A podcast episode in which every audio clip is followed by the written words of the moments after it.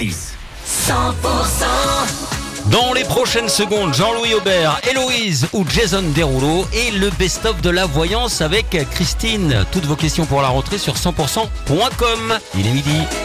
Les tubes et l'info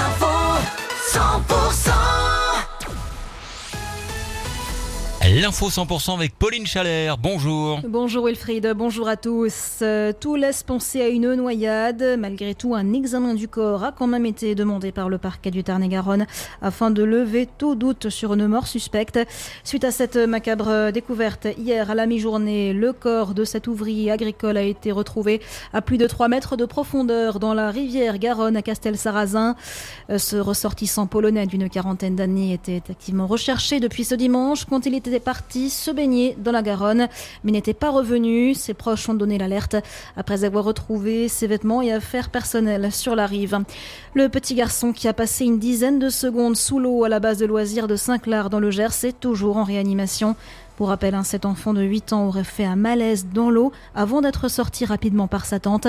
Les maîtres nageurs ont prodigué les gestes de premier secours avant l'arrivée des pompiers. Un hommage national aura lieu ce vendredi aux Invalides à Paris à la mémoire du général Jean-Louis Georgelin, décédé, on le rappelle, un vendredi dernier lors d'une randonnée dans les Pyrénées ariégeoises. Cet homme reconnu jusqu'au sommet de l'État était chargé de la reconstruction de Notre-Dame. Ses funérailles auront lieu le 31 août à Aspect dans son Comminges natal. Les fortes chaleurs encore et toujours sur la région, l'Ariège, le Gers, le Tarn-et-Garonne, le Lot sont en vigilance orange, comme une cinquantaine d'autres départements en France. Quatre départements de la vallée du Rhône, même en vigilance rouge. Ces fortes chaleurs hein, qui impactent la centrale nucléaire de Golfech qui doit réduire sa production jusqu'au 25 août. Hein, l'objectif est de maintenir la température du fleuve en dessous de 28 degrés. Et on vous rappelle qu'en ces temps de forte chaleur, la piscine municipale de Saverdin sera encore ouverte gratuitement cet après-midi de 14h à 18h. Et puis dans le Grand Figeac, dans le Lot, les piscines seront toutes gratuites ce dimanche.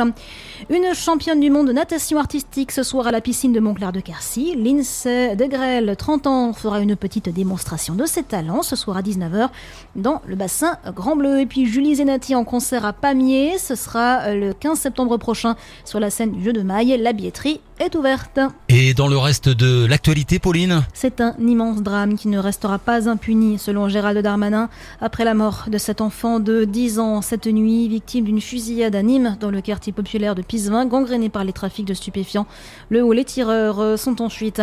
Le rejet dans l'océan Pacifique de l'eau traitée de la centrale nucléaire accidentée de Fukushima au Japon doit commencer ce jeudi, si les conditions météo le permettent, a déclaré le Premier ministre japonais.